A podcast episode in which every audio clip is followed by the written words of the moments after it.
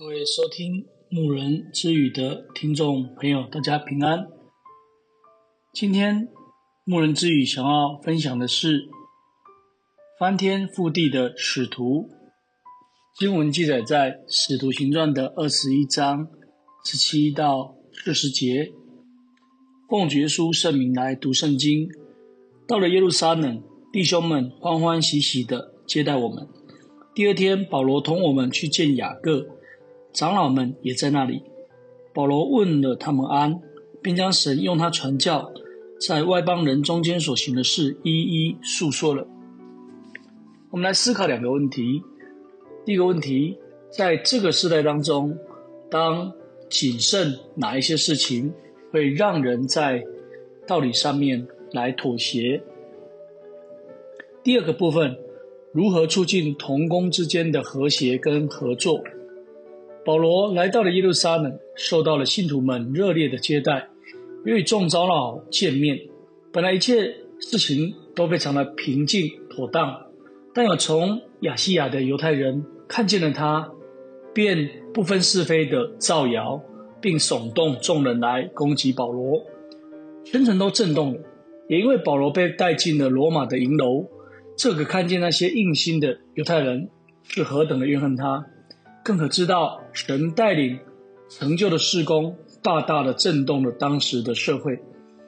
我们从今天的经文的里面，我们来思考保罗的表现如何成为我们美好的一个榜样。第一个，他是神重用的忠仆。保罗将神用他传教的事迹向众长老们报告之后，大家一同归荣耀给神，没有骄傲自满。没有嫉妒，更没有纷争、批判，纷纷肯定保罗的恩赐是向外邦人做见证的一个好机会，也肯定了保罗的忠心。保罗不求名，不求利，也不是为着己意，只是单纯的为着基督而做，才能让人得到造就跟勉励。第二，保罗是谦卑随和的好同工。信主的犹太人中有很多人对真理的认识还没有成熟，又听了许多关于保罗的谣言。众长老为了避免误会加深，就来劝保罗，既然回到耶路撒冷，就应该借着这个机会行犹太人洁净的礼仪，使那些信徒能够分辨是非。保罗欣然同意，又从保罗和同工之间的一个亲切关怀，我们可以感受到他是一个温柔谦卑的好同工。同工之间，如果能够互相的支援，必能够成就更多的事工。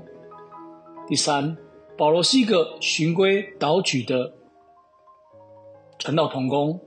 保罗时常自勉：“我是攻克己身，叫神服我。恐怕我传福音给别人，自己反被弃绝了。”因此，在凡事上，他所表现出来的工作，就是单纯的为神来做见证，并且持守圣洁公义。在行为上无可指摘，工作需要加上灵修，才能表明生命的道理，才能够让能够得到造就，使自己坦然站在主面前。第四，保罗是真理的拥护者。长老们一方面建议保罗行接近，一方面也强调对信主的外邦人要吩咐他们遵守耶路撒冷会议的决定。这表明长老们肯定保罗对真理的坚持。在真理的方面，无论遇到多么大的困难逼迫，保罗绝不妥协。今天我们面对厌恶真理的这个世代，应当不妥协、不灰心，凡事按照真理而行，勇敢见证。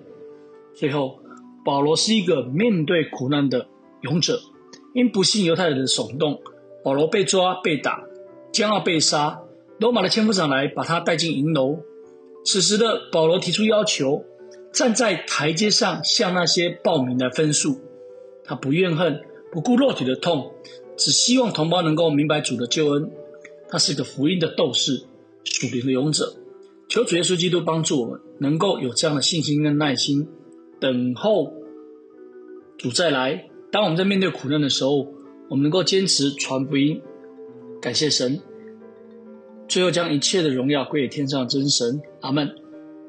各位收听牧人之语的听众朋友，若你听完了里面的内容，欢迎你能够来到真耶稣教会来聆听得救的真理。下次再会啦，平安。